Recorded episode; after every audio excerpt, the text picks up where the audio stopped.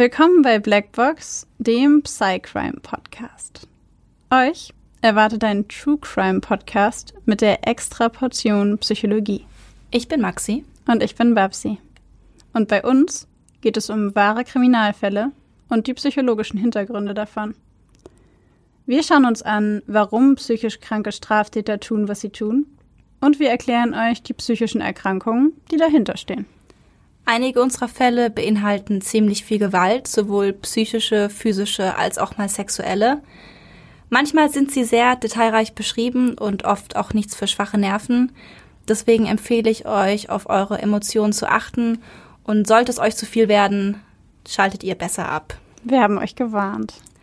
Ab und zu passiert es auch, dass wir bei der Aufnahme lachen oder eine Bemerkung machen. Das ist nie respektlos gemeint. Das liegt eher daran, dass wir sehr tief in der Materie drinstecken und das alles mit Humor ab und zu mal ein bisschen auflockern. Also bitte nicht falsch verstehen. Ich würde voll gerne anfangen wie Gronk, der immer streamt und sagt Hallo und herzlich willkommen zu einer neuen Folge von... Bist du jetzt Gronk-Fan? ich liebe Gronk. Echt? Ja, ich gucke voll oft Let's Plays. Das, ich wollte gerade fragen, sind das nicht Let's Play? Ja, ich mag Let's Plays. Spielt er nicht Minecraft? Auch, aber das gucke ich mir nicht an. Ah. Okay. Willkommen zum Game Cyber Podcast. Game Psy Crime. Game Psy Crime. Psy Game Crime. Heute sprechen wir über ein Thema, das besonders häufig von euch angefragt wurde. Und was uns dabei besonders berührt hat, war, dass sich einige Betroffene selbst bei uns gemeldet haben und uns ganz explizit gefragt haben, ob wir dieses Thema nicht mal in einer Folge erklären können. Die Rede ist von der Borderline-Persönlichkeitsstörung. Das ist eine der Erkrankungen, unter der sich, denke ich mal, die meisten Menschen kaum etwas vorstellen können. Äh, wir haben ja schon gehabt Sucht, wir hatten Pädophilie, wir hatten die narzisstische Persönlichkeitsstörung. Das sind alles Erkrankungen, die schon bekannt sind oder unter denen sich zumindest jeder was vorstellen kann. Anders ist es aber eben bei der Borderline-Persönlichkeitsstörung. Und deswegen möchten wir auch hier wieder heute mit einigen Vorurteilen aufräumen und aufklären, was es damit eigentlich überhaupt auf sich hat. Wir werden euch heute genau die Definition erklären, die Diagnose, dann natürlich wieder zwei Fälle. Wir haben einen Erfahrungsbericht von einer ähm, betroffenen Hörerin, der Caro. Mhm. Und ich bin schon ganz excited auf diese Folge. Ich freue mich auch. Kommen wir aber am Anfang erstmal zur Definition. Borderline, der Begriff selbst kommt aus dem englischen Begriff oder kommt vom englischen Begriff Borderland, was so viel bedeutet wie Grenzland. Und die Krankheit selbst ist sehr schwer zu diagnostizieren, weil es zahlreiche unterschiedliche Symptome gibt, die sich auf ganz unterschiedliche Arten bemerkbar machen können. Und Genau, wir definieren aber in unserer Folge wie so häufig die Borderline-Persönlichkeitsstörung nach dem ICD-10. Kurzer Exkurs, bevor wir uns Borderline widmen. Viele fragen sich vielleicht oder bestimmt, wir haben schon ein paar Nachfragen bekommen, was genau das heißt, wir definieren nach ICD-10. Es gibt zwei unterschiedliche, also mindestens zwei unterschiedliche Klassifizierungssysteme, nach denen Erkrankungen einheitlich ja, zugeordnet werden im Grunde, die weltweit gelten. Das eine ist das ICD-10 oder der ICD-10 und das andere ist das Klassifizierungssystem DSM, DSM-5. Und genau, nur kurz für euch zur Orientierung, kleiner Exkurs, wie gesagt, ICD-10 steht für International Statistical Classification of Diseases and Related Health Problems. 10 steht dabei für den Revisionsstand und der ICD-10 bezieht sich auf sämtliche Erkrankungen, die man haben kann. Der ist, ähm, also sowohl physische als auch psychische Krankheiten. Genau.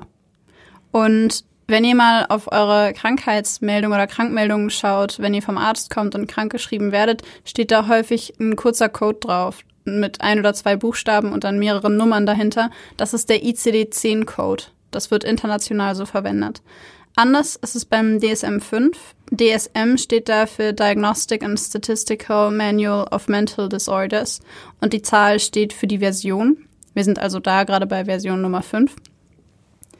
Und das DSM-5 bezieht sich nur auf psychische Erkrankungen. Das heißt, da werdet ihr sowas wie eine Erkältung oder so nicht finden. Und anders als das ICD-10 oder anders als der ICD-10 ähm, berücksichtigt das System DSM-5 kulturelle und geschlechterspezifische Unterschiede und beleuchtet die Krankheiten bzw. definiert die Krankheiten häufig noch ein bisschen genauer mhm. als der ICD-10. Genau. Den ICD-10, der wird in Deutschland standardweise eher verwendet. Mhm. Ähm, auch in der Klinik arbeiten wir damit. Für die psychischen Erkrankungen wird dafür die Kodierung F. irgendeine Zahl verwendet. Und das DSM-5 wird vor allem in Amerika viel verwendet. Und in der Forschung. Ja. Tatsächlich, genau. Aber zurück zur Borderline-Störung. Die Borderline-Persönlichkeitsstörung fällt nach ICD-10 unter die F60-Diagnosen Persönlichkeits- und Verhaltensstörungen. Sie ist eine Unterform der emotional instabilen Persönlichkeitsstörung und diese zeichnet sich dadurch aus oder macht sich dadurch bemerkbar, dass die Betroffenen eine deutliche Tendenz dazu haben, Impulse ohne jegliche Berücksichtigung von Konsequenzen auszuagieren. Impulse sind sowas wie das plötzliche Bedürfnis, etwas zu tun auf einer emotionalen Basis, also quasi ein schnell aufkommendes Gefühl und einer schnellen Reaktion und Betroffenen fällt es schwer, das zu kontrollieren. Genau, also so ganz platt formuliert, zum Beispiel, wenn man, wenn man Lust auf etwas hat, etwas zu tun und dann es auch direkt auslebt, ohne jetzt groß darüber nachzudenken. Ganz platt formuliert. Ja. Ja. Dazu kommt unvorhersehbare bis fast schon launenhafte Stimmung, eine Neigung zu emotionalen Ausbrüchen, also plötzlichen Wutanfällen oder Anfällen von Trauer, in dem Betroffene plötzlich weinen, ohne, manchmal ohne erkennbaren Grund. Insgesamt die Schwierigkeit, mit diesem impulshaften emotionalen Verhalten und das zu kontrollieren. Dazu kommt, dass viele Betroffene einer emotional instabilen Persönlichkeitsstörung zu streitsüchtigem Verhalten und Konflikten neigen. Und in dieser emotional instabilen Persönlichkeitsstörung gibt es zwei Unterformen. Es gibt einmal den impulsiven Typ, der ist gekennzeichnet durch emotionale Instabilität und mangelnde Selbstkontrolle. Das ist eben dieses plötzliche Ausagieren, sich selber nicht kontrollieren können, sehr schwankend sein in den eigenen Emotionen. Und die andere Unterform ist der Borderline-Typ. Und das ist das, was gemeint ist, wenn man von einer Borderline-Persönlichkeitsstörung spricht. Die Borderline-Persönlichkeitsstörung bringt quasi zu diesem Mix aus Symptomen, den wir gerade schon genannt haben, zusätzlich noch Störungen der Betroffenen des Selbstbildes, der Ziele oder der inneren Vorlieben. Das heißt, sie sind sehr wechselhaft zu dem, was sie für Ziele haben, was sie mögen und was sie nicht mögen und wie sie sich selbst wahrnehmen dann berichten viele Betroffene von einem chronischen Gefühl von Leere. Das heißt, dass sie selber in sich drin das Gefühl haben, dass etwas fehlt oder dass sie gar nichts empfinden. Viele von ihnen neigen zu sehr intensiven, aber auch unbeständigen zwischenmenschlichen Beziehungen. Und als äh, letzten Punkt die Neigung zu selbstzerstörerischem oder selbstverletzendem Verhalten und Suizidversuchen. Genau. Und ähm, das ist eben das, wie der ICD-10 e selbst ganz runtergerattert jetzt mal die Borderline-Persönlichkeitsstörung beschreibt, da das DSM-5 an dieser Stelle einige Symptome noch ein bisschen genauer aufführt, wollen wir ein paar davon auch noch erwähnen. Und zwar kann eine Borderline-Persönlichkeitsstörung auch mit vorübergehenden, durch Belastungen ausgelösten paranoiden Vorstellungen einhergehen. Also dass Leute plötzlich das Gefühl haben, dass sie von irgendwas verfolgt werden, dass irgendjemand hinter ihnen her ist, dass sie glauben, die ganze Welt sei irgendwie gegen sie und jeder, der ihnen entgegensteht, hatte irgendwie was gegen sie. Mhm. Und was da eben auch dazu kommen kann, sind dissoziative Symptome. Das bedeutet, dass wir erinnern uns kurz an unsere Folge ähm, 12 und 13 über die dissoziative Identitätsstörung. Das bedeutet, dass Menschen oder diese Betroffenen sich abspalten fast schon von der Realität und dann in diesem dissoziativen Zustand Dinge tun, an die sie sich später gar nicht mehr erinnern können. Das kann sein, dass sie sich selbst verletzen, es kann aber auch sein, dass sie Gespräche führen, ins Bett gehen, was auch immer und gar nicht mehr so richtig wissen, wie sie dahin gekommen sind. Außerdem erwähnt das DSM-5 auch noch die Impulsivität als Symptom. Genauer Impulsivität in ähm, mindestens zwei selbstschädigenden Bereichen. Das bedeutet ähm, selbstschädigendes Verhalten im Bereich zum Beispiel von Geld ausgeben, von Sexualität, von Substanzmissbrauch. Drogen ist auch oft ein Thema bei Borderline-Patienten. Ähm, rücksichtsloses Fahren oder auch ähm, Essanfälle. Und was ich auch oft schon bei Borderline-Patienten mitbekommen habe, was auch im DSM-5 erwähnt wird, ist dieses total verzweifelte Bemühen, nicht verlassen zu werden. Also ein Verlassenwerden zu vermeiden und dafür sind dann, werden oft sehr viele Mittel genutzt, zum Teil Manipulation, emotionale Erpressungen, ähm, was natürlich das Verlassenwerden oft nicht erfolgreich verhindert, aber eben ein verzweifeltes Tool ist, um das erreichen zu können. Ja, das macht es dann häufig noch schlimmer. Genau. Bevor wir tiefer in das Thema Borderline einsteigen, möchten wir allerdings gern noch ein paar Vorurteile besprechen, die unserer Meinung nach ziemlich weit verbreitet sind und die wir gerne aufklären würden. Das Erste, was wir ansprechen möchten, ist das selbstverletzende Verhalten. Ich habe schon oft mitbekommen, dass wenn man Personen gesehen hat, die sich selbst verletzen oder die zum Beispiel Narben auf den Arm haben, dass dann das sehr schnell mit Borderliner assoziiert wird.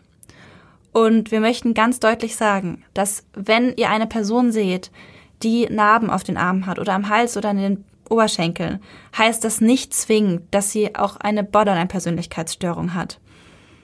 Es bedeutet zwar auf jeden Fall, dass diese Person Hilfe braucht oder mal Hilfe gebraucht hat.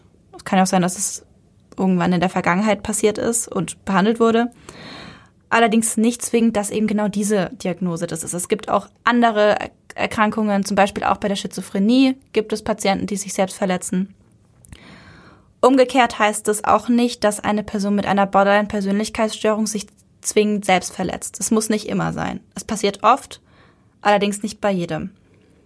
Das zweite Vorurteil, mit dem wir gerne aufräumen möchten, ist diesen Begriff klassischer Borderliner. Den klassischen Borderliner gibt es nicht. Ihr habt das bestimmt schon gemerkt an der Länge der Liste der Symptome, die wir quasi vorhin besprochen haben oder erklärt haben.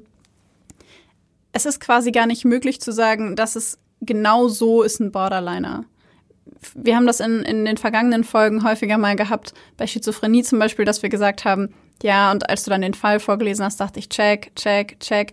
Das ist bei Borderlinern anders und sehr viel schwieriger, weil sich die unterschiedlichen Symptome auf ganz unterschiedliche Arten und Weisen zeigen mhm. können. Ganz grundlegend lassen sich nach Bohus und Kröger aber drei Kernthemen herauskristallisieren, die miteinander in Wechselbeziehung stehen, mit denen die meisten Borderliner Schwierigkeiten haben. Und das ist einmal eine Störung der Affektregulation. Das ist eben genau diese besprochene Emotionskontrolle, Affektkontrolle, Impulskontrolle, Dinge nicht sofort zu tun, nicht auf jede Emotion in voller Heftigkeit zu reagieren. Also das würde zum Beispiel darunter fallen. Mhm. Das zweite ist eine Störung der Identität, Stichwort wieder Selbstbild, eigene Ziele, eigene Vorlieben etc und Störungen der sozialen Interaktion, also einfach Störungen im Zwischenmenschlichen oder Schwierigkeiten, besser gesagt, ich finde Störung immer ein schwieriges Wort, Schwierigkeiten in zwischenmenschlichen Beziehungen. Ja. Das sind die drei Sachen, mit denen Borderliner häufig Probleme haben, aber den klassischen Borderliner gibt es nicht. Genau. Was auch oft klassisch angesehen wird bei Borderlinern, ist die Vergangenheit bzw. die Herkunft der Krankheit. Da wollen wir ganz deutlich sagen, nicht alle Borderline-Patienten sind Opfer von Missbrauch oder Traumata. Wir wissen, und es stimmt auch, dass Patienten mit einer Borderline-Persönlichkeitsstörung oft eine sehr schwierige Vergangenheit haben und auch oft Traumata erlebt haben. Allerdings kann man das nicht als ausschließlichen Grund für die Entstehung dieser Krankheit nehmen. Da spielt so viel mehr mit ein. Ihr wisst, Psychologie, Wechselwirkungen, Anlage, Umwelt, alles Mögliche. Multifaktoriell bedingt. Ja. Und auch hier ist es wieder so. Also es gibt nicht diesen einen klassischen Grund für die Entstehung. Es spielt immer mehrere Faktoren eine Rolle. Genau. Damit kommen wir zum vierten und vorletzten Vorurteil, mit dem wir gerne aufräumen wollen. Und zwar ist Borderline nicht das gleiche wie eine bipolare Störung. So, zwei Sachen. Was ist bipolare Störung? Für diejenigen unter euch, die sich jetzt fragen, was soll das heißen? viele denken, oder was wir häufig mitbekommen, was viele Leute denken, ist, dass Borderliner Menschen sind, die von Depressionen in Manie springen, also in einen, einen quasi unkontrollierten Zustand von Antrieb und Motivation mhm. und alles ist total super und die sind dann ganz ja, aufgedreht, kann man fast schon sagen. Ich kenne das so von ähm, so einem Sprichwort von, äh, zu Tode betrübt und himmelhoch jauchzend. Genau. Dieses, Diese ja. krassen Up Ups genau. and Downs es ist ein Unterschied. Eine bipolare Störung, also dieser Ups and Downs oder auch manisch-depressiv wird es auch genannt, ist keine Borderline-Störung. Und Borderliner sind nicht manisch-depressiv. Das sind zwei unterschiedliche Erkrankungsbilder, die beide für sich alleine stehen. Genau. Den letzten Punkt, den wir aufgeschrieben haben, der ist uns sehr, sehr wichtig zu betonen. Ich würde sagen, eigentlich der wichtigste für mich. Ja. Und für dich auch. Und zwar auch wenn natürlich die Borderline-Persönlichkeitsstörung ähm, einen Einfluss auf das Verhalten einer Person hat, passiert nicht jedes Verhalten, was diese Person zeigt, aufgrund dieser Erkrankung. Also ich kenne das selbst von mir, dass ich im Umgang mit psychiatrischen Patienten oft mal verleitet bin, jedes Verhalten, was sie zeigen, auf die Erkrankung zu münzen oder als Symptom der Erkrankung zu sehen. Mhm. Und genau das ist aber falsch. Also nicht jedes Verhalten ist, kommt von dieser Erkrankung. Man muss auch dann dabei bedenken, dass da ein Mensch ist und eine Persönlichkeit, die auch eben diese Verhaltensweisen zeigen können. Das ist genauso bei der Borderline-Persönlichkeitsstörung wie auch bei allen anderen Erkrankungen, dass der Mensch nicht nur aus seiner Erkrankung besteht. Es ist zwar ein Teil von ihm und wird es auch eine lange Zeit sein, vielleicht im ungünstigen Fall für immer, aber es ist nicht alles. Das wollten wir ganz deutlich betonen.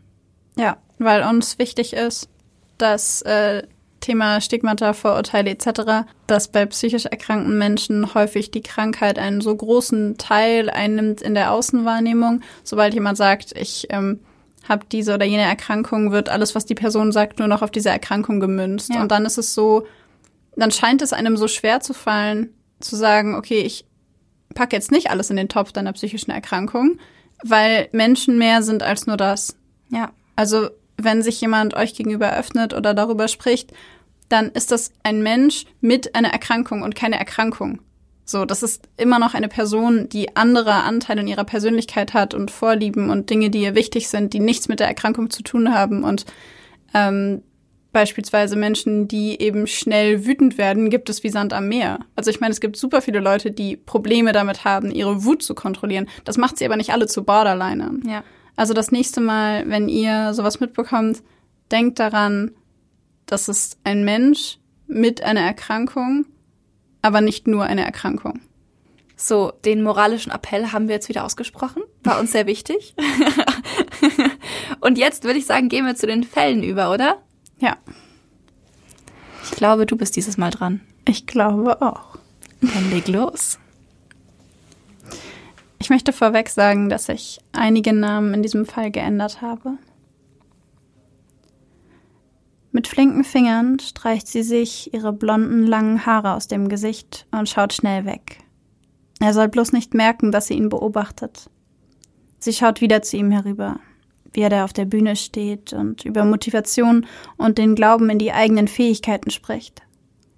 Sie ist beeindruckt von seiner Eloquenz, seinem Selbstvertrauen und seinem Wissen. Es scheint, als mache es ihm nichts aus, vor Hunderten von Leuten zu sprechen. Dabei ist er noch so jung. Jody schätzt ihn auf 30. Wie hatte er sich noch gleich vorgestellt? Travis. Travis Alexander seine dunklen Haare und die grünbraunen Augen.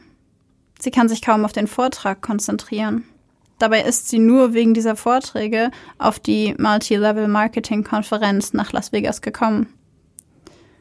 Plötzlich sieht er zu ihr herüber, blickt ihr in die Augen und lächelt sie kurz an. Und Jody lächelt zurück. Noch an diesem Abend kommen Jody Arias und Travis Alexander ins Gespräch. Er lädt sie an diesem Abend zum exklusiven Dinner seiner Firma ein. Die beiden unterhalten sich bis vier Uhr morgens. Eine Woche später sind sie ein Paar. Es ist September. September 2006. Jodie ist eigentlich seit vier Jahren in einer Beziehung. Sie lebt sogar mit ihrem Freund zusammen, doch seit einigen Monaten hat sich deren Beziehung verändert. Jodie hat sich der mormonischen Kirche zugewandt und bereits vor Monaten aufgehört, eine körperliche Beziehung mit ihrem Freund zu führen. Sie wollte sich nun aufsparen für die Ehe. Die Beziehung kriselt und endet einige Wochen, nachdem sie das erste Mal auf Travis trifft. Ihr Ex-Freund und sie bleiben Freunde. Zu dieser Zeit lebt Jodie in Arica und Travis in Arizona. Trotz der Distanz fühlen sich die beiden verbunden. Beide arbeiten für dieselbe Network-Marketing-Firma. Beide haben sich der mormonischen Kirche zugewandt und Travis ist bereits frommer Mormone. Auch er spart sich und seinen Körper für die Ehe auf. Die beiden besuchen sich häufig, schreiben sich E-Mails in Summe über 82.000 und telefonieren täglich. Sie entwickeln tiefe Gefühle füreinander. In einer E-Mail an einen Freund gesteht Travis, ich war erst fasziniert von ihr, dann interessiert an ihr und mittlerweile realisiere ich, wie wichtig sie mir ist und wie glücklich ich wäre, wenn sie für immer ein Teil von meinem Leben ist. Sie ist großartig. Es ist nicht schwer zu sehen, dass wer immer diese Frau bekommt, ob das jetzt ich bin oder jemand anders, damit den Hauptgewinn gewinnt. Das einzige Problem für ihn ist, dass Jodie keine getaufte Mormonin ist. Daher lässt sie sich am 26. November 2006 von Travis in der Kirche Jesu Christi der Heiligen Letzten Tage taufen, um ihm näher zu sein. Auch für Jodie ist diese Beziehung besonders. Travis zeigt ihr die Welt, besondere Orte, die sie nie zuvor gesehen hat.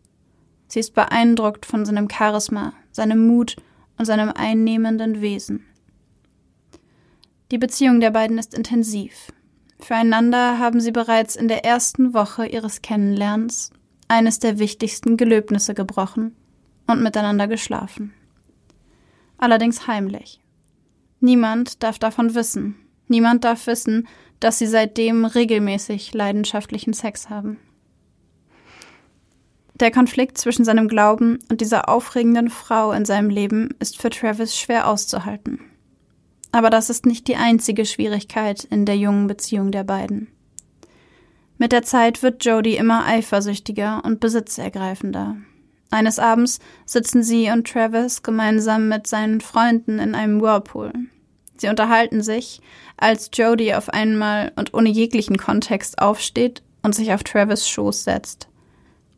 Sie beginnt, ihn am Hals zu küssen und versucht ihn zu verführen, während seine Freunde einen Meter entfernt mit ihm sprechen.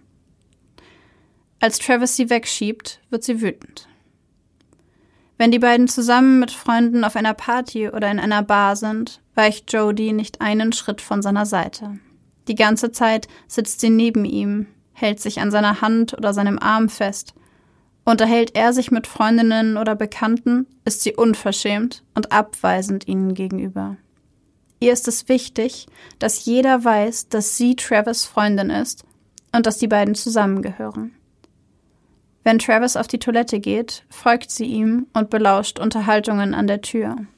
Sie spioniert ihm hinterher, geht durch seine Nachrichten im Handy und durch seine E-Mails, Mailverläufe mit Bekannten sendet sie an ihren eigenen Account, um sie später nachlesen zu können. Immer wieder steht sie unangemeldet vor seiner Haustür, macht ihm Szenen voller Wut und Tränen, wenn er keine Zeit für sie hat. An manchen Tagen ruft sie ihn mehr als 150 Mal an. Irgendwann machen sich Travis Freunde Sorgen um ihn. Sie finden Jodys Verhalten gruselig, toxisch und gefährlich für den jungen Mann und sprechen mit ihm über ihre Befürchtungen. Die Beziehung sei ungesund. Doch Travis hat nur positive Worte für die hübsche 26-Jährige. Sie sei ein wunderbarer Mensch und er möge sie wirklich sehr. Das beruhigt die Freunde allerdings wenig. Später werden Lucy und Jack, enge Freunde von Travis, von einer der Situationen erzählen, die ihre Befürchtungen noch mehr entfachte. Die drei sitzen gemeinsam in Travis Haus und sprechen über die ungute Beziehung zwischen Travis und Jodie, die er selbst so vehement verteidigt, als Lucy plötzlich ein ungutes Gefühl überkommt. Sie steht vor deiner Tür, Travis, sagt sie. Travis lacht nur und glaubt ihr nicht. Als er spaßeshalber die Haustür öffnet, steht Jody direkt vor ihm. In ihren Augen sieht er die blanke Wut.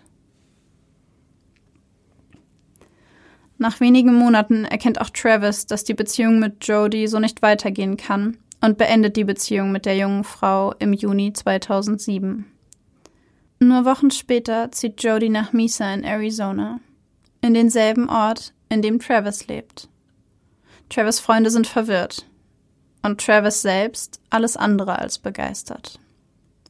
Doch obwohl die Beziehung zwischen den beiden beendet ist, haben sie weiterhin Sex miteinander. Und sie streiten sich, sind gefangen in einem Kreis aus Wut, Leidenschaft, Trennung und Begehren. Manchmal betritt Jodie uneingeladen Travis Haus durch die Garagentür. Sie kennt den Code. Ein anderes Mal gelangt sie durch die Hundetür hinein. Mal wirft Travis sie hinaus, mal haben sie Sex miteinander. Manchmal putzt Jodie Travis Haus und er bezahlt sie dafür. Mehrmals schneidet sie die Reifen seines Autos mit einem Messer auf.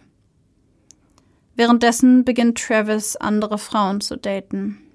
Eine davon ist Lisa, als Jodie davon erfährt, beginnt sie, Lisa zu beobachten und zu verfolgen.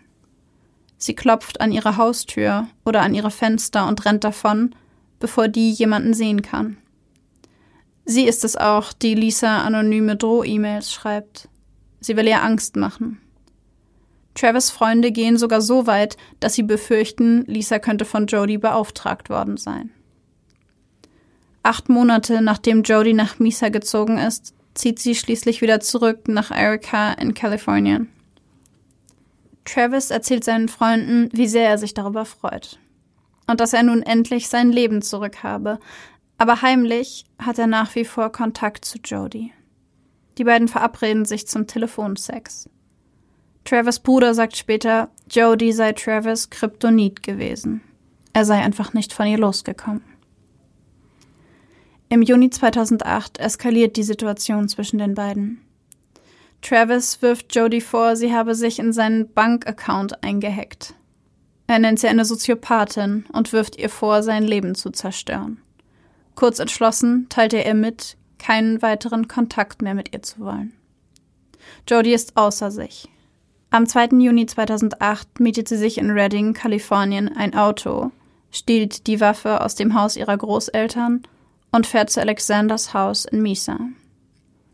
Am 4. Juni klopft sie schließlich an die Tür und Travis öffnet.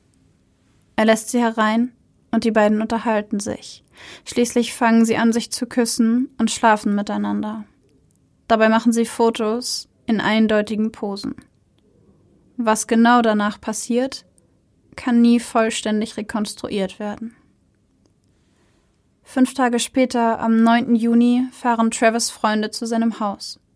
Sie haben die letzten Tage nichts von ihm gehört, keine Antwort auf Anrufe oder Nachrichten erhalten und machen sich Sorgen. Zudem sollte Travis eigentlich in den nächsten Tagen zu einem Business-Trip nach Cancun aufbrechen.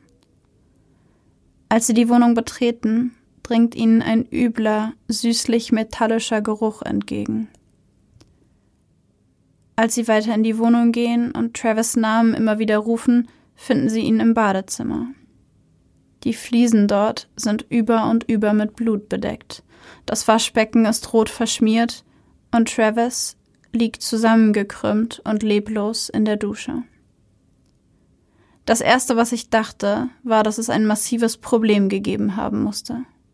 Dass diese Tat sehr persönlich war. Jemand, der ihn kannte. Jemand, der ihn töten wollte. Jemand, der sicher sein wollte, dass er tot ist, sagt einer der Ermittler, nachdem er den Tatort besichtigt hat. Auf Travis Alexander war fast 30 Mal eingestochen worden. Ihm wurde mit einem Messer die Kehle durchtrennt und mit einer Waffe knapp über der rechten Augenbraue in den Kopf geschossen. Die Ermittler beginnen sofort mit den Untersuchungen. Kurze Zeit nach der Entdeckung erfahren seine Freunde und Familie von dem Geschehen, so auch Jodie. Bereits einige Stunden nachdem Travis Leiche gefunden wird, ruft sie die Polizei an und fragt nach Details. Sie schreibt in ihrem Tagebuch am 10. Juni, Es ist schrecklich. Die schlimmste Sache, mit der ich je umgehen musste. Ich stehe unter Schock. Es hat mich komplett getroffen. Das kann einfach nicht wahr sein. Das kann nicht passieren. Ich habe gerade mit Bischof Layton gesprochen. Er sagte mir, dass Travis tot sei. Was ist passiert? Travis, was soll das? Einige Tage später schickt sie der Familie Blumen, um ihre Anteilnahme auszudrücken. In den nächsten Wochen befragen die Ermittler alle Freunde und Familienmitglieder von Travis Alexander. Mehrfach fällt dabei Jodys Name. Die Polizisten laden Jody schließlich zu einem Verhör ein. Sie nehmen DNA-Proben, die Jody ihnen freiwillig gibt, und befragen sie. Jody jedoch gibt an, an dem besagten Abend mit einem anderen Mann unterwegs gewesen zu sein. Einige Zeit später machen Computerspezialisten aus der Forensik allerdings eine Entdeckung, die das Gegenteil beweist. In Travis Waschmaschine wurde eine zerstörte Kamera gefunden. In dieser Kamera befand sich ein Speicherchip, dessen Daten bereits gelöscht wurden. Sie rekonstruieren die Daten und finden Nacktbilder von Jody und Travis mit genauen Angaben von Tag und Uhrzeit der Aufnahme. Abgesehen von den Nacktbildern finden sie aber noch ein weiteres, noch interessanteres Foto. Vermutlich versehentlich geschossen. Im Vordergrund ist dort im Halbdunkeln der Fußknöchel, der Anfang einer Hose und der Fuß einer Person zu sehen. Im Hintergrund sieht man einen Ausschnitt von Travis blutüberströmtem Körper. Die Hose, die auf dem Bild sichtbar ist, sieht aus wie eine der Hosen, die die Ermittler bei Jody finden. Weiter finden die Ermittler blutige Handabdrücke, Haare und DNA am Tatort. Jemand hatte zwar versucht, die Spuren zu verwischen, allerdings erfolglos. Sämtliche Spuren passen zu Jody Arias. Diese behauptet zunächst, nicht dort gewesen zu sein. Konfrontiert mit den Beweisen gibt sie nach mehreren mehrstündigen Verhören zu, bei Travis gewesen zu sein, behauptet aber, zwei Personen seien in die Wohnung eingedrungen und hätten sie überfallen. Dabei sei Travis gestorben. Im Verhör zeigt sie sich sehr emotional und sehr wechselhaft. So fängt sie in einem Moment an zu weinen und plaudert im nächsten Moment fröhlich mit den Beamten über ihren Hund. Schließlich singt sie während des Verhörs vor sich hin und macht in einer der Pausen einen Handstand im Verhörraum. Vor Gericht behauptet sie schließlich, Travis hätte sie in der Beziehung massiv misshandelt, unter Druck gesetzt und geschlagen. Sie hätte ihn aus Notwehr getötet, als er versucht habe, ihr etwas anzutun. Das Gericht und auch die Jury glauben Jodys Äußerungen nicht.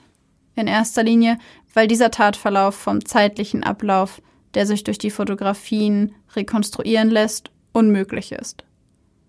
Die Psychologin, die das Gutachten vor Gericht erstellt, attestiert Jody eine Borderline-Persönlichkeitsstörung. Sie erklärt, dass Jody intensive Emotionen empfunden habe, die sie zu diesen Taten veranlasst habe. Diese intensiven Emotionen hätten bei ihr auch dazu geführt, dass sie der Meinung sei, andere würden sie dazu bringen, diese Dinge zu tun, weil sie in ihr diese Emotionen ausgelöst hätten. Sie sei also im Grunde nicht selbst schuld an ihrem Verhalten. Weiter führte die Psychologin aus, dass Jodie eine sehr unterentwickelte Persönlichkeit habe. Sie halte sie für emotional instabil, unfähig, konstante Beziehungen zu führen und sehr manipulativ. Sie habe mit ihrem Verhalten versucht, Travis davon abzuhalten, sie zu verlassen. Dabei führte sie als Beispiel an, dass Jody nach der Trennung in Travis Nähe gezogen sei. Ein Verhalten, das keine gesunde Person nach einer Trennung zeigen würde.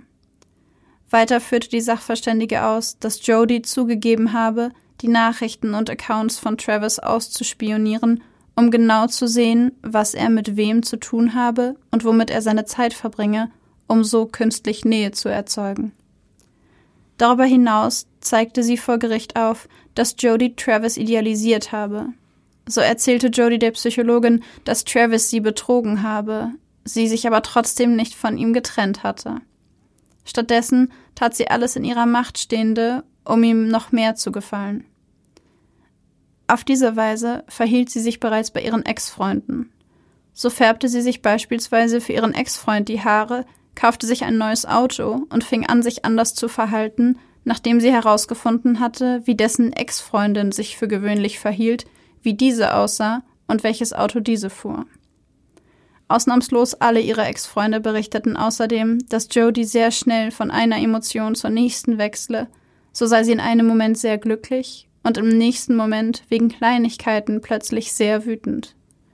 Zudem habe sie bereits seit ihrer Teenagerzeit immer wieder das Bedürfnis gehabt, sich das Leben zu nehmen, sich am Ende jedoch nie final dazu entschieden. Selbst in den Mails, welche Jodie an Travis schickte, zeigte sie Tendenzen, die für eine Borderline-Persönlichkeitsstörung sprechen. So gestand sie ihm bereits mehrfach in Wutanfällen Türen eingetreten oder Wände und Fenster eingeschlagen zu haben. Das Gericht hält Jodie trotz ihrer Ausführungen und dem psychologischen Gutachten für schuldfähig und schuldig an dem Mord an Travis Alexander und verurteilt sie zu einer lebenslangen Freiheitsstrafe.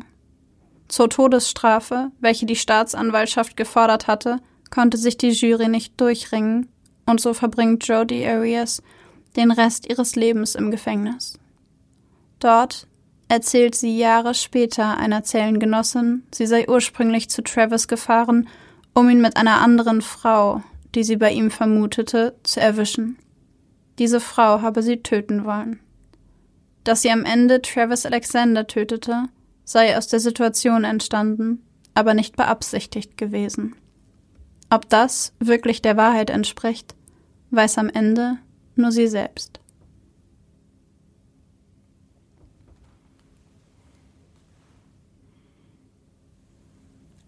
Ich bin gerade megamäßig überrascht, wie viele Parallelen es zwischen deinem und meinem Fall gibt. Das kann ich noch nicht beurteilen. ich, während du den Fall vorgelesen hast, habe ich so oft mir gedacht, oh, das war in meinem auch. Oh, das war in meinem auch. Und äh, ich muss dazu sagen, dass ich wirklich gar keine Ahnung von deinem Fall vorher hatte. Ich habe den mir nicht einmal angeschaut. Ähm, von daher war ich gerade wirklich sehr überrascht darüber. Ja, irgendwie. Ich fand den Fall eigentlich gar nicht so. Also es gab so viele Diskussionen über Jodie, weil manche Leute gesagt haben, okay, sie ist einfach eine Soziopathin. Mhm. Einer der Gutachter hat gesagt, ich glaube, sie hat gar nichts, so ihr fehlt nichts. Einer der Gutachter hat von einer komplexen Traumafolgestörung gesprochen. Mhm. Und final wurde dann im Gericht die Borderline-Diagnose mehr oder weniger akzeptiert. Okay. Also ich muss aber auch gestehen, es ist mir ein bisschen schwer gefallen, diesen Fall so zusammenzufassen, weil es gibt nur für euch da draußen, falls es euch auch noch weiter interessiert. Ähm, große Teile des Verhöres kann man auf YouTube sich anschauen. Große Teile des Statements der Sachverständigen kann man sich anschauen. Also ich hatte eine Flut an Informationen zu diesem Fall. Und ich habe ihn ausgewählt, weil ich mir, während ich ihn geschrieben habe, immer wieder nicht sicher war, das in meinen Augen jetzt die Kriterien von einer Borderline-Persönlichkeitsstörung erfüllt oder nicht. Ja, ich, ich weiß, was du meinst, auf jeden Fall. Es ist immer irgendwie so ein so ein schmaler Grad, ob das jetzt ja, weil oder nicht. Ja. Sie war vorher vier Jahre mit ihrem Freund zusammen und ich dachte mir, also dafür, dass sie so sprunghaft gewesen sein soll, finde ich eine vier Jahre lange Beziehung schon ziemlich lang. Hast du was rausgefunden über die Beziehung? War das so eine On-Off-Beziehung oder war das eine konfliktbehaftete Beziehung? Weil dann würde es ja schon wieder gehen. Also es gab auf jeden Fall Konflikte und sie hat alles dafür gegeben, um diesem Mann zu gefallen. Mhm.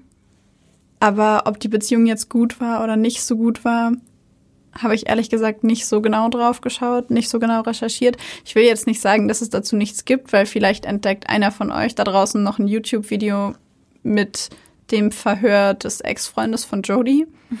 Dann schickt es uns gerne zu. Ähm, oh ja, sehr gerne. Genau, aber was ich so bezeichnend fand an diesem Fall, war im Grunde die Analyse der Psychologin am Ende. Voll, ja. Weil ich dachte, ich habe selten, also man kommt ja selten an Material ran, wo Sachverständige vor Gericht gefilmt diese Dinge erzählen. Mhm.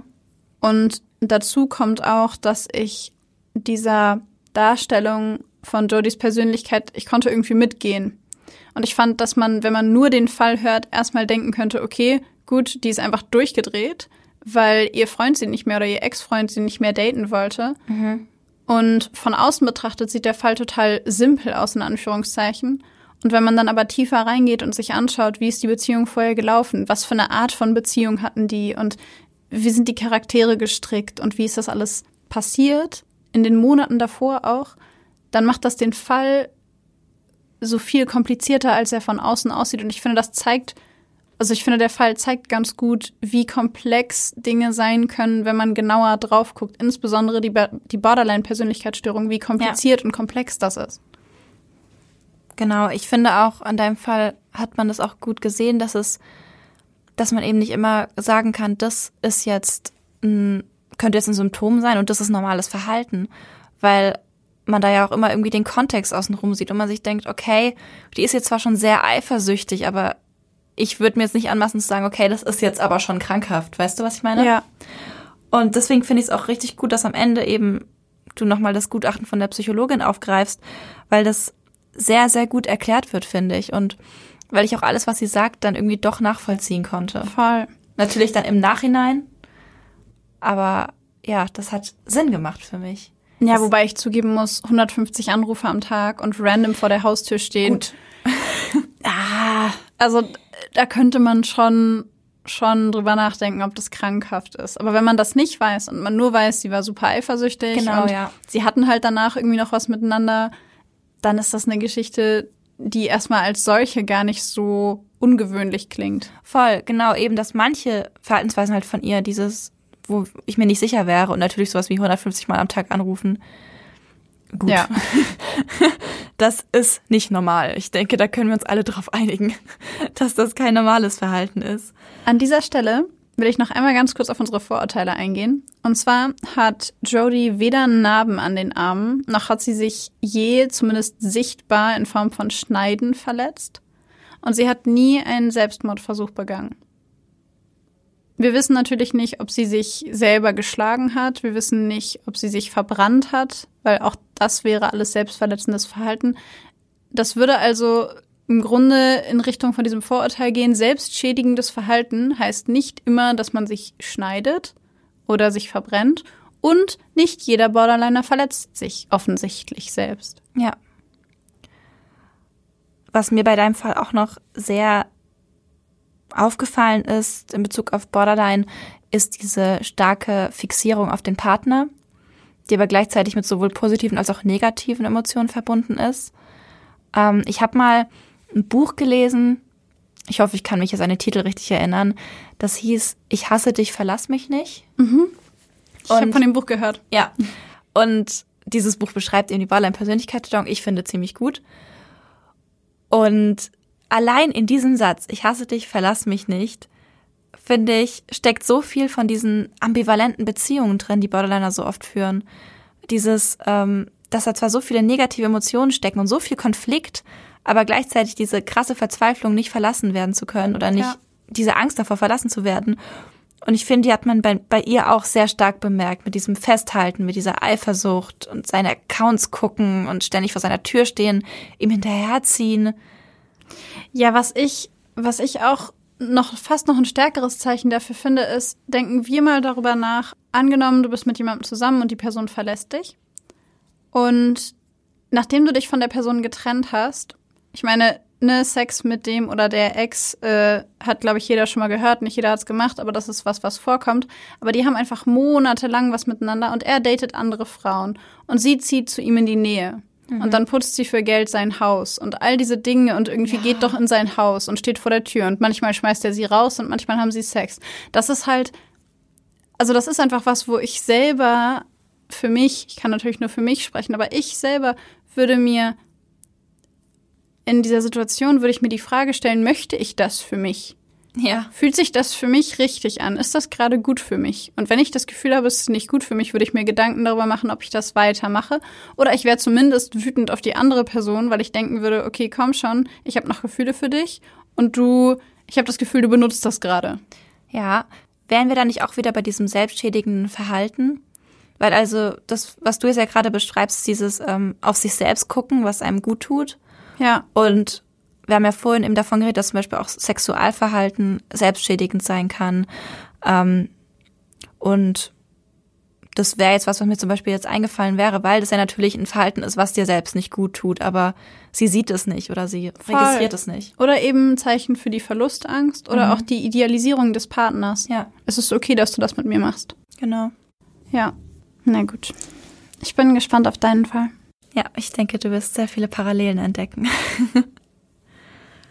es ist 15 Uhr, als Ryan Posten sich an diesem Tag im Frühjahr 2011 an seinen Laptop setzt und sich bei Facebook einloggt. Ein leises Ping kündigt ihm eine neue Nachricht an. Ryan lächelt. Er weiß bereits, von wem die Nachricht ist. In seinem Postfach sieht er das Profilbild einer hübschen Frau mit langen braunen Haaren und großen Augen. Ihr Name ist Shayna Hubers. Er kennt sie durch seine Cousine Carissa, die ihm nach seiner letzten Trennung von seiner Ex-Freundin vorgeschlagen hat, sich doch einmal bei Shayna zu melden. Sie sei eine liebe, intelligente und humorvolle Frau und würde Carissas Meinung nach perfekt zu Ryan passen. Gesagt, getan. Die Chemie stimmt zwischen den beiden. Mehrmals täglich sind sie in Kontakt. Mehr als einmal vergisst Ryan die Zeit, während er stundenlang mit Shayna chattet. Sie ist 19 Jahre alt, studiert gerade Psychologie und hat ebenso wie Ryan großen Spaß daran, sich über Philosophie, Politik und sonstige Weltthemen auszutauschen.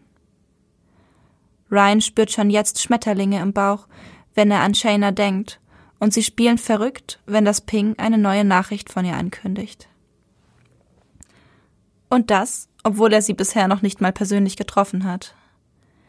Doch das wollen die beiden so schnell wie möglich ändern. Für den nächsten Tag ist ein Treffen vereinbart. Ryan kann es kaum erwarten, Shayna endlich persönlich kennenzulernen. Er hofft, dass die Anziehung, die er im Moment spürt, auch morgen noch da sein wird. Ding. Auch auf Shaynas Gesicht stiehlt sich ein Lächeln, als sie Ryans Bild auf ihrer Startseite aufploppen sieht. Zu Beginn konnte sie es gar nicht glauben, dass dieser gut aussehende Mann, ein junger Anwalt, ernsthaftes Interesse an ihr haben könnte. So hatte sie in den ersten Nachrichten eher verhalten gewirkt und sich schüchtern gezeigt, war dann aber aufgetaut. Je mehr Zeit sie mit Ryan im Chat verbringt, desto mehr fühlt auch sie sich zu ihm hingezogen. Sie spürt, dass sie sich trotz des bisher ausschließlich virtuellen Kontakts bereits in Ryan verliebt hat. Shayna weiß, was sie will. Ryan. Und was Shayna will, bekommt sie auch. Shayna und Ryan treffen sich und bemerken, dass die Chemie auch im persönlichen Kontakt stimmt. Sie kommen zusammen, sind glücklich in den ersten Tagen und Wochen ihrer Beziehung. Es läuft gut, nur sexuell hat Shayna einige Probleme. Sie erzählt später, dass es ihr nicht möglich gewesen sei, einen Orgasmus mit Ryan zu erleben. Oft sprechen die beiden darüber, Ryan fragt immer wieder nach ihren bisherigen sexuellen Erfahrungen, hofft, Antworten zu finden.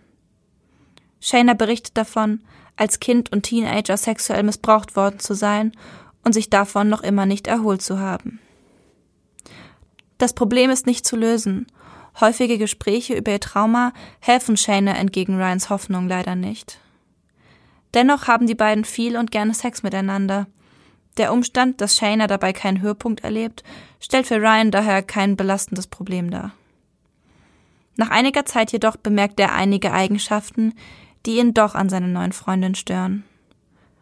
So vergleicht sie sich immer wieder mit seiner Ex-Freundin, will von ihm wissen, ob sie hübscher gewesen sei und was Ryan an ihr so gut gefallen habe. Wenn die beiden mit Freunden ausgehen, klammert Shayna sich fest an Ryans Arm und lässt ihn den gesamten Abend nicht aus den Augen, besonders dann nicht, wenn Freundinnen dabei sind. Zu ihnen verhält Shayna sich immer besonders abweisend. Ryan spricht dieses Thema immer wieder an. Doch an Shaynas krankhafter Eifersucht verändert sich auch in den folgenden Wochen und Monaten nichts. Deswegen zieht Ryan nach einigen Monaten Beziehung bereits den Schlussstrich. Er sagt Shayna, dass er eine solche Beziehung nicht führen könne und sich nicht wohlfühle. Außerdem habe er sich in der gemeinsamen Zeit bereits mit anderen Frauen eingelassen und habe daher kein Interesse mehr an einer Beziehung. Shayna ist am Boden zerstört, gelobt Besserung, fleht Ryan an, bei ihr zu bleiben. Tatsächlich währt die Trennung nicht lange. Ryan und Shayna kommen schon nach einigen Wochen wieder zusammen und wagen einen neuen Versuch. Doch auch dieser scheitert. Erneut trennt sich das Paar, Erneut finden sie wieder zueinander. Die Gründe für die Trennungen sind immer die gleichen. Eifersucht, Untreue, Shaynas zunehmend übergriffiges Verhalten. Sie verschafft sich mehr als einmal Zugang zu Ryans Facebook-Account, schreibt dort seinen weiblichen Kontakten und löscht einige davon. 50 bis 100 Mal am Tag ruft sie bei der Arbeit an. Seine Assistentin kennt ihre Nummer mittlerweile auswendig. Am liebsten ignoriert sie die Anrufe. Sie weiß allerdings auch, dass Shayna, sollten ihre Anrufe nicht angenommen werden, einfach im Büro auftauchen und sich weigern wird zu gehen. Auch in Ryans Wohnung kreuzt Shayna regelmäßig auf, sowohl in den Phasen, in denen die beiden zusammen sind, als auch in den Trennungsphasen. Freunde, Nachbarn und Ryans Familie beschreiben Shayna als von Ryan besessen, ihr Verhalten sei höchst obsessiv und besorgniserregend. Auch Ryan bemerkt das. Mehr als einmal sagt er seinem Vater, dass er manchmal Angst vor Shayna hat. Sie sei das verrückteste Mädchen, das er je kennengelernt habe. Dennoch ist es ihm nicht möglich, sich endgültig von ihr zu lösen. Im April 2012 ist es wieder einmal soweit.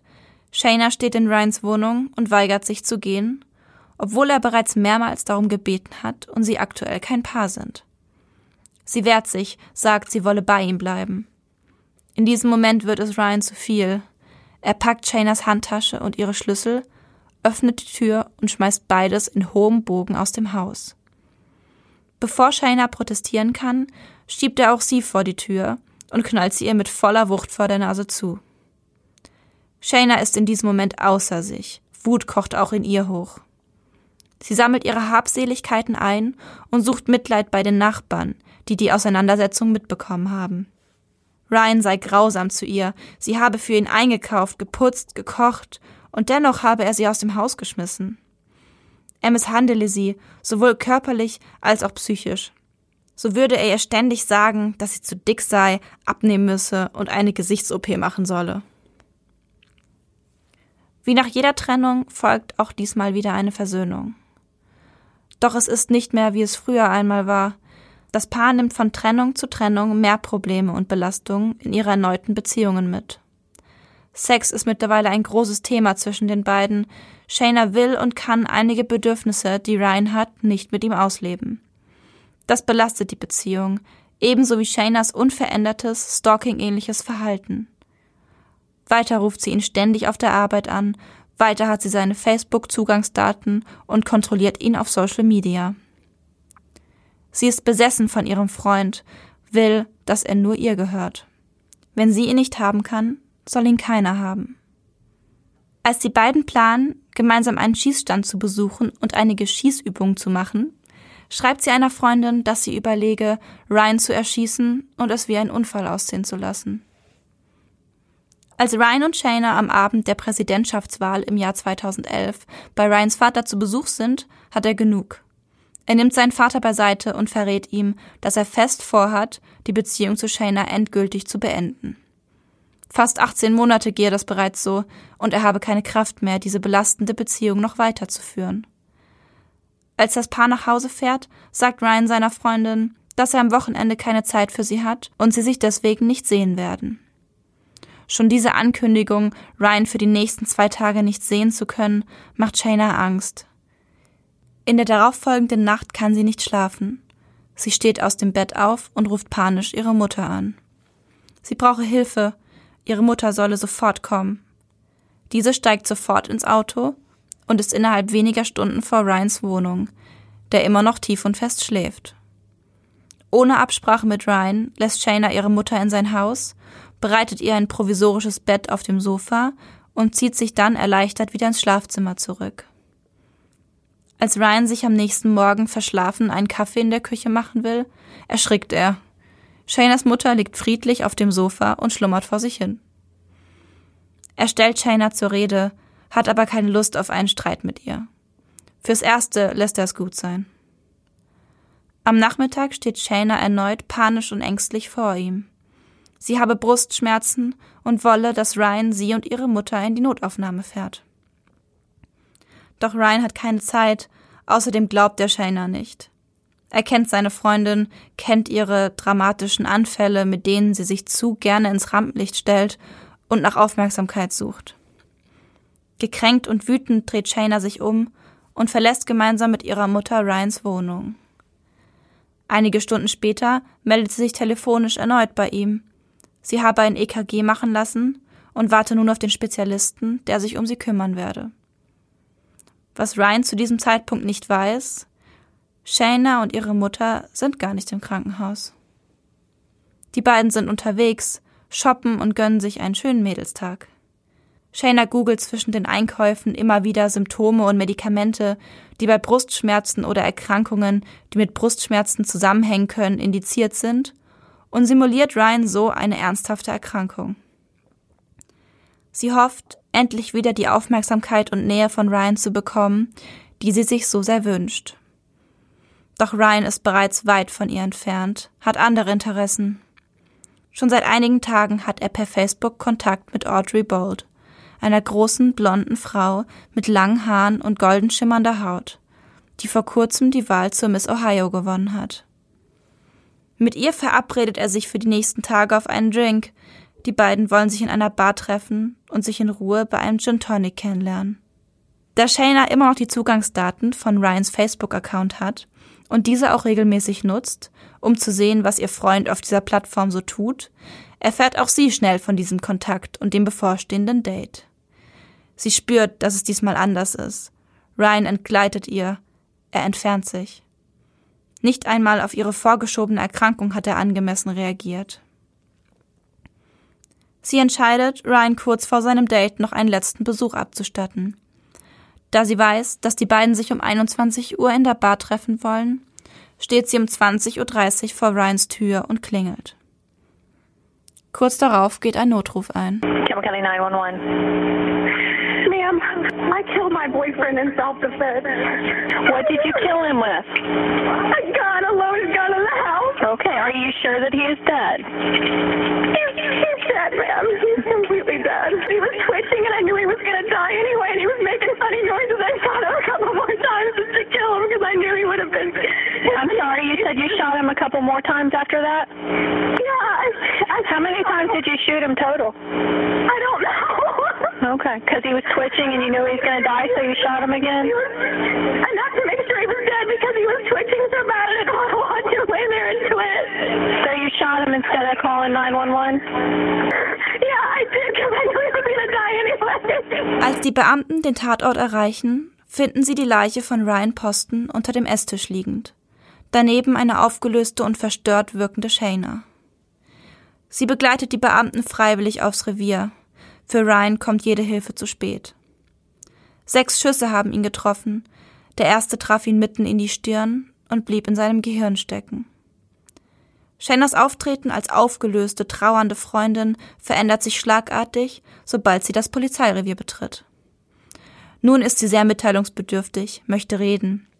Sie hat kein Interesse, ihr Recht auf Schweigen oder das Recht auf einen Anwalt zu nutzen, beginnt sofort den Beamten zu erzählen, wie sie in Notwehr gehandelt habe, wie Ryan sie misshandelt und mehrfach bedroht habe, wie er sie gewürgt und in der Wohnung gegen Wände geschmissen habe. Sie redet ununterbrochen, stundenlang.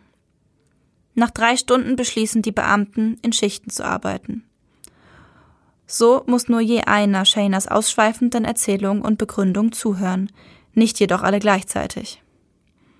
Während des Verhörs macht die junge Frau immer wieder seltsame Geräusche, weint zwischendurch krampfhaft und lacht im nächsten Moment wieder laut auf, macht Witze über die gerade begangene Tat. Einmal sagt sie, ich weiß nicht, ob mich jetzt noch jemand heiraten will, wenn man weiß, dass ich einen Freund in Notwehr getötet habe. Und grinst. Im nächsten Moment wird ihr Blick wieder ernst. Not funny, tadelt sie sich selbst. Nicht lustig.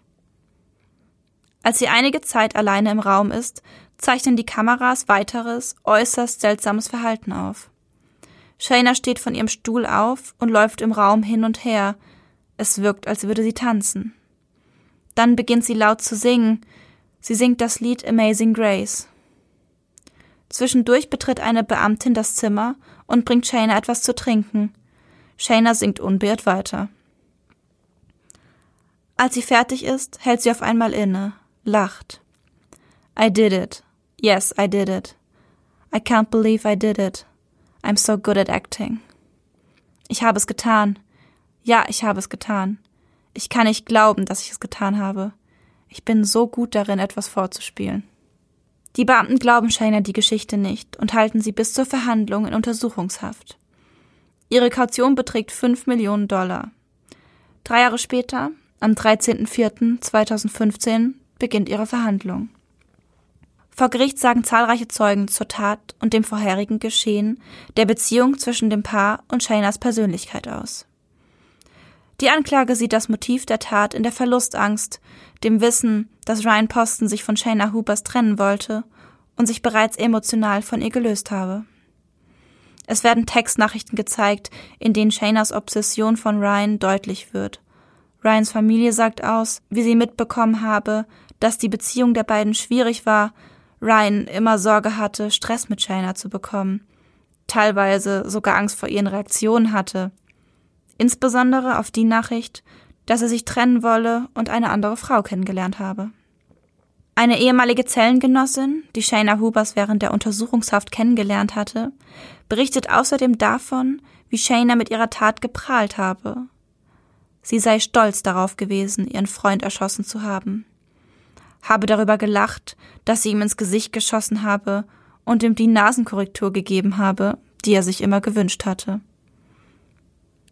Sie habe den Plan gehabt, sich psychisch krank zu stellen, als eine schwer misshandelte Frau, die nicht anders konnte, um einer Verurteilung zu entgehen. Und auch Shaynas eigene Mutter sitzt schockiert und aufgelöst im Zeugenstand. Sie erzählt von einem Telefonat mit ihrer Tochter, in dem diese gesagt habe, dass sie die ganze Aufregung nicht verstehe. Ryans Familie sei reich, sie habe genug Geld, um sich einen neuen Sohn zu kaufen. Außerdem gäbe es schlimmere Verbrechen als Mord. Laut dem zuständigen Gutachter sei Shayna Hubers psychologischer Zustand alles andere als normal gewesen. Er klassifiziert ihren psychischen Zustand zur Tatzeit als Symptom einer Borderline-Persönlichkeitsstörung und einer posttraumatischen Belastungsstörung. Außerdem hätten seiner Ansicht nach Alkoholmissbrauch und sexuelle Funktionsstörungen eine Rolle gespielt. Trotz dieses Gutachtens und der damit einhergehenden Diagnose wird Shayna Hubers am 23. April 2015 schuldig gesprochen und zu 40 Jahren Gefängnis verurteilt. Eine Entlassung kann sie nach frühestens 20 Jahren beantragen. Ich bin in mehrfacher Hinsicht irgendwie irritiert. Und überrascht, weil tatsächlich hatten wir super viele Ähnlichkeiten. Voll, ne?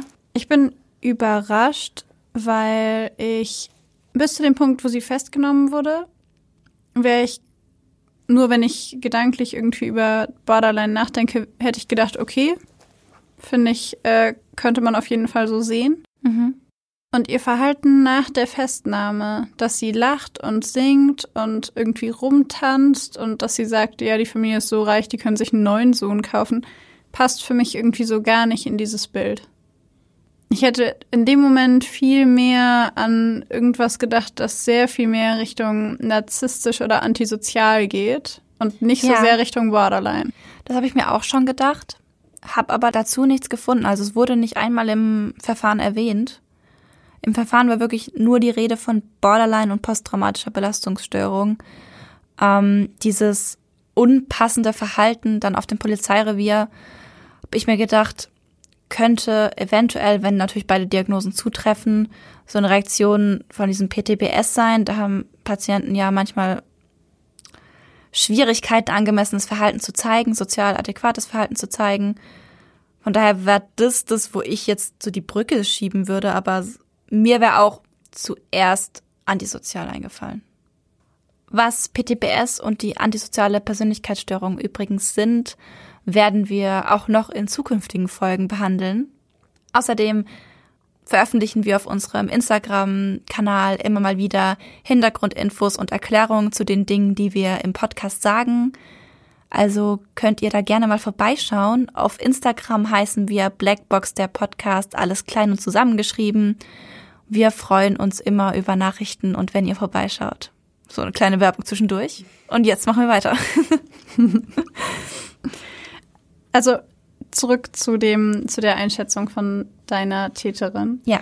Ich tue mich, ich tue mich schwer damit, Borderline mitzugehen. Also zumindest äh, den Fall, die Tat, alles, was davor passiert ist, okay, sehe ich auch, wenn ich gedanklich nochmal in die, in die ähm, Definition oder auch in die ja, Symptomatiken reingehe, ähm, verstehe ich total irgendwie intensive, unbeständige Beziehungen, On-Off-Beziehungen hast du beschrieben. Ähm, ich verstehe total unangemessenes Verhalten, unangemessen irgendwie sehr wütend, sehr ausfallend. Und ich verstehe auch diesen, diese Angst vor dem Verlassenwerden, finde ich, hat sich bei ihr auch richtig doll gezeigt. Ich Voll, finde, da ja. hatten wir krasse Parallelen in unseren Fällen. Aber dieses ganze Verhalten nach der Festnahme ist für mich so gar nicht Borderline. Aber vielleicht, vielleicht ist das auch, vielleicht mache ich auch gerade einen Fehler, von dem ich am Anfang gesagt habe, dass wir ihn nicht machen sollten. Und zwar, dass Borderline ganz viele unterschiedliche Gesichter hat und ganz Vielleicht unterschiedlich auch. aussehen kann. Ja. Andererseits, wenn wir ja davon sprechen, dass Borderliner Probleme damit haben, mit ähm, Emotionen umzugehen und mit Emotionen in bestimmten Situationen umzugehen, könnte ich mir auch vorstellen, dass sie, das ist ja auch eine besondere Situation für sie. sie Ich meine, das wird für jeden, wäre für jeden eine besondere Situation. Und dass sie vielleicht da Emotionen spürt, mit denen sie auch nicht ganz umgehen kann und dass die sich dann eben in diesen bizarren Verhaltensweisen äußern. Du meinst, dass das so eine ungewöhnliche Bewältigungsstrategie von diesen Emotionen ist? Genau. Das könnte natürlich auch sein. An dieser Stelle nur ganz kurz, ich glaube, wir haben uns beide dieses Mal Fälle ausgesucht, die schon brutal sind, also die schon irgendwie was haben, wo man sagen könnte, das ist schon krass. Ja. Nicht alle Borderline-Patienten begehen solche Taten. Ähm, Die wenigsten. die allerwenigsten, wie bei allen anderen psychischen Erkrankungen. Ich möchte es hier nur noch mal gesagt haben, das ist kein Präzedenzfall und auch kein Paradebeispiel für einen Borderline-Patienten. Es, es sind die Fälle, nach denen wir lange gesucht haben, die wir gefunden haben, damit wir euch was vorstellen können im Bereich Borderline. Aber die meisten Patienten gehen nicht so weit. Genau, und die zufällig zugegebenermaßen sehr, sehr ähnlich sind. Ja, ja.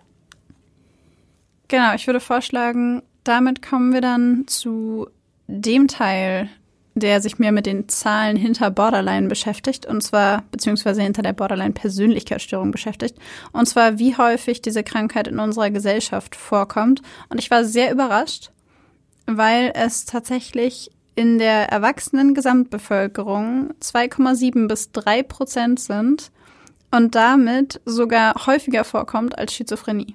Ja. Das heißt, ähm, man nennt das auch Prävalenz. Das bedeutet, wie häufig kommt die Krankheit vor in einer bestimmten Population, also in einer bestimmten Menge von Menschen. Und drei Prozent unserer Population, also drei Prozent von Deutschland zum Beispiel, haben in der erwachsenen Gesamtbevölkerung die Borderline-Persönlichkeitsstörung. 78 Prozent der Betroffenen entwickeln in ihrer Lebensspanne zusätzlich noch eine substanzbezogene Störung bis hin zu einer Abhängigkeitserkrankung, weil Borderline sehr selten eine Einzeldiagnose ist und damit eben weitere Erkrankungen häufig einhergehen. Mit 80 bis 100 Prozent sind Depressionen die häufigste weitere Erkrankung, die mit der Borderline-Erkrankung einhergehen, also gleichzeitig auftreten. Abgesehen davon gibt es noch dissoziative Störungen mit 53 bis 72 Prozent aller Betroffenen, Substanzmissbrauch, wie schon gesagt, bei 78 Prozent und Essstörungen bei 53 Prozent. Insgesamt ist besonders auffällig bei der Borderline-Erkrankung die enorm hohe Suizidrate von 5 bis 10 Prozent, was unfassbar viel ist. Und die Selbstverletzungsrate von 69 bis 80 Prozent. Also wenn die Prozentzahlen so weit auseinander liegen, dann liegt das daran, dass wir uns unterschiedliche Studien angeguckt haben und wir immer den höchsten und den niedrigsten Wert nennen. Aber genau. Wir haben am Anfang ja schon erwähnt, dass wir eine Zuhörerin haben, die selbst von der Borderline-Persönlichkeitsstörung betroffen ist. Und sie war so lieb und hat uns einen kleinen Bericht geschrieben, wie das so für sie war. An dieser Stelle ganz liebe Grüße an Caro und vielen Dank dafür. Vor allem in meinen Teenagerjahren bis zu dem Anfang meiner Therapie, Anfang 20, habe ich am meisten die Auswirkungen der Borderline-Persönlichkeitsstörung gemerkt. Ich habe mich oft selbst verletzt und neigte zu impulsiven Handlungen, die mich oft selbst in Gefahr gebracht haben. Es ist aber immer alles gut ausgegangen. Damals habe ich mich oft innerlich leer gefühlt und wollte diese Leere durch impulsive Taten und selbstverletzendes Verhalten ausgleichen. Wann auch immer ich eine emotionale Krise hatte, hatte ich das Bedürfnis nach impulsiven Taten. Zum Beispiel war ich oft kurz davor, mir ein Zugticket in eine x-beliebige Stadt zu holen und mein Leben hinter mir zu lassen. Nach traumatischen Ereignissen in der Teenagerzeit kam es bei mir zudem in zwischenmenschlichen Szenarien oft zur Dissoziation. Ich habe quasi komplett abgespaltet und konnte mich an Teilaspekte von gewissen Situationen gar nicht mehr erinnern. Ein Problem, mit dem ich auch heutzutage noch sehr kämpfe, ist das Schwarz-Weiß-Denken im Zuge der Erkrankung. Ich bin oft entweder mit allen Aspekten meines Lebens glücklich oder habe das Gefühl, ganz und gar unglücklich zu sein. Wenn ein Aspekt mal nicht gut läuft, bekomme ich das Gefühl, alles wäre schlecht. Und wenn etwas gut läuft, idealisiere ich mein Leben. In der Außenwelt treffe ich oft auf Unverständnis, Oft denken die Leute, dass ich nicht die klassische Borderlinerin bin und dass es sich daher um eine Fehldiagnose handelt. Das empfinde ich immer als sehr ignorant, da man mir eine Diagnose ja nicht ansehen kann. Durch eine Therapie bei einer sehr guten Psychologin habe ich gelernt, sehr gut mit der Persönlichkeitsstörung umzugehen und meine Emotionen durch Achtsamkeit besser einsortieren zu können. Mir fällt die Differenzierung von Gefühlen und Realität leichter, ich kann die Dinge aus mehreren Perspektiven beleuchten. Mein Tipp? Eine gute Therapie kann Wunder bewirken, aber es ist total wichtig, dass man Psychologen oder Psychologin heranzieht, mit denen man auf einer Wellenlänge ist. Also am besten lieber die Probestunden nutzen und herausfinden, ob die Person geeignet ist und im Zweifelsfall lieber weitersuchen. Ich finde das einen sehr ehrlichen Erfahrungsbericht. Ich habe mich sehr darüber gefreut, dass sie das mit uns geteilt hat. Voll. Ich mich auch. Weil es auf der einen Seite so intim ist und auf der anderen Seite so wichtig, dass wir darüber sprechen. Ja. Ich finde auch, sie hat das alles so sehr gut beschrieben. Auch sie hat das mit der Dissoziation beschrieben, dass sie das erlebt hat. Ich konnte mir, als ich das das erste Mal gelesen habe, wirklich gut vorstellen, kann man das so sagen, wirklich mhm. gut vorstellen, wie sich das anfühlen könnte, wenn eine kleine Sache reicht und alles ist furchtbar oder alles ist super. Mhm. Also ich bin tendenziell von meinem Naturell her auch jemand, der so ein bisschen dazu neigt, zu sagen, ach, ist total gut oder oh Gott, das ist so furchtbar. ähm, deswegen habe ich versucht, mir das noch ein bisschen schneller oder doller vorzustellen. Aber ich ähm, fand auf jeden Fall, dass sie es irgendwie ganz äh, ein, ja, eingehend, irgendwie eindringlich. Wie sagt man das denn? Eindrücklich. Eindrücklich, eindrücklich beschrieben hat, ja. Was ich noch finde, was sie erwähnt hat, was wir bisher nicht wirklich thematisiert haben, war, dass sie sagt, dass sie sich selbst verletzt hat, um eben sich nicht mehr innerlich leer zu fühlen, um eben diese Leere auszugleichen. Stimmt wir haben natürlich am Anfang gesagt, dass nicht jeder, der sich selbst verletzt, Borderliner ist und auch nicht jeder Borderliner sich selbst verletzt. Allerdings natürlich kommt es in, wie viel war es, 60, 70 bis 80 Prozent der Fälle ja. vor. Ja, genau. Ähm, und dabei ist bei Betroffenen ist die Motivation hinter diesem selbstverletzenden Verhalten eben total oft diese Leere. Und durch dieses selbstverletzende Verhalten und durch die Schmerzen, die dadurch entstehen, haben diese Menschen eben wieder das Gefühl, sich selbst zu spüren. Sie bekommen das Gefühl, da zu sein. Und das ist eben dieser Reiz dahinter. Also es geht nicht darum, sich selbst weh zu tun oder den Körper zu verletzen, sondern darum zu spüren, dass man da ist. Ja. Ja, das habe ich auch häufig gehört. Was ich auch gehört habe, ist, dass es Leute gibt, die das benutzen, um sich selber zu bestrafen für mhm. etwas. Und was ich auch noch mitbekommen habe, ist, dass Leute das machen, um zu spüren, dass sie leben. Ja. Also, dass es nicht einen inneren Druck gibt, sondern dass sie sich zwar auch leer fühlen, aber irgendwie auch so tot, als wären sie einfach nicht mehr da. Ja. Und dass sie das dann machen, um wieder das Gefühl zu haben, dass sie noch da sind. Aber es gibt bestimmt auch noch eine Menge andere Gründe dafür und wir wollen uns hier auch wirklich kein Urteil darüber erlauben, wann das jemand warum und wie genau macht, sondern einfach nur aus unseren Erfahrungen berichten. Genau. Ich möchte noch einmal ganz kurz auf die Probestunden eingehen, die sie auch erwähnt. Ähm, es ist so ein kleiner ähm, Psychologen-Hack. Die probatorischen Sitzungen. Ganz genau. Ähm, wenn ihr auf der Suche nach einer, nach einem Psychologen oder nach einer Psychologin seid und Hilfe braucht in dem Bereich, dann habt ihr das Recht, drei probatorische Sitzungen zu verlangen. Das Tolle für euch an diesen Sitzungen ist, dass diese Sitzungen kostenlos sind. Die werden aber natürlich von den meisten Psychologen nicht einfach so angeboten, sondern da muss man speziell nachfragen, damit man die eben bekommt. Deswegen eben der kleine Hack. Das, diese probatorischen Sitzungen sind dafür da, dass ihr eben euch erstmal mit diesem Psychologen oder der Psychologin beschnuppern könnt und eben eine Vermutung schon mal treffen könnt, passt es mit uns beiden oder passt es nicht? Weil wenn man in der Therapie ist mit einer Person, mit der man eigentlich nicht grün ist, dann wird es nicht viel bringen. Ja, dann hat das nicht so viel Sinn. Das Wichtigste, das finde ich auch so gut an dem Erfahrungsbericht von Caro, das Wichtigste ist, dass man sich mit der Person gut versteht. Ja. Dass man auf einer Ebene ist. Dass es Therapie hat nie einen Sinn, wenn die Therapeuten, Patienten oder wie auch immer Beziehung, äh, wenn die nicht funktioniert, wenn ihr euch da nicht wohlfühlt, dann hat es keinen Sinn. Und die ersten drei Sitzungen sind eben genau dafür da, um das rauszufinden. Und man muss sich auch nicht schämen, wenn man sagt, für mich passt das nicht. Voll. Ich meine, man kann nicht mit jedem perfekt sympathisieren. Es geht einfach nicht. Genau. Übrigens, gutes Stichwort. Wir sind die Königinnen der Überleitung, denn jetzt haben wir noch ein bisschen was für euch zusammengesammelt zum Thema Therapie. Und zwar gibt es bei der Therapie für die Borderline-Persönlichkeitsstörung mehrere unterschiedliche Ansätze.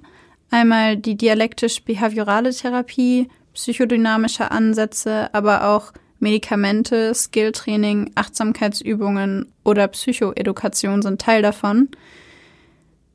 Aber zu den Aspekten der Therapie sowie zu den Hintergründen, Ursachen der Prognose bei der Erkrankung und den neurobiologischen Grundlagen der Borderline-Persönlichkeitsstörung kommen wir in der zweiten Folge, also quasi in einem Teil 2, in dem wir euch natürlich wieder zwei Fälle vorstellen, in denen die Borderline-Persönlichkeitsstörung eine Rolle gespielt hat und dann genauer auf die Therapiemöglichkeiten und die Hintergründe und Prognose eingehen. Genau, wir freuen uns schon sehr darauf. Wir hoffen ihr auch. Wenn ihr mitbekommen möchtet, wann der zweite Teil rauskommt, beziehungsweise wann generell neue Folgen von uns rauskommen, dann folgt uns gerne auf Instagram. Ich habe es, glaube ich, vorhin schon so ein bisschen sneaky angeteasert. auf Instagram heißen wir Blackbox der Podcast, alles klein und zusammen. Oder folgt uns gerne überall, wo es Podcasts gibt. Auf Instagram kriegt ihr dann so sneaky peaky Hintergründe, Experimente, das ganze Tralafitti, was drumrum noch so geht. Tralafitti ist ein witziges Wort. Wenn euch unser Podcast gefallen hat, freuen wir uns über 5-Sterne-Bewertungen überall da, wo man uns bewerten kann. Solltet ihr Feedback für uns haben, schreibt es gerne per Mail an blackboxderpodcast at gmail.com. Wir antworten euch gerne immer so schnell wie möglich und freuen uns über jede Nachricht und jedes Feedback und auch konstruktive Kritik. In diesem Sinne würde ich sagen, sehen wir uns in der nächsten Woche wieder. Hören wir uns in der nächsten Woche wieder. Yes. Und dann sagen wir Tschüss!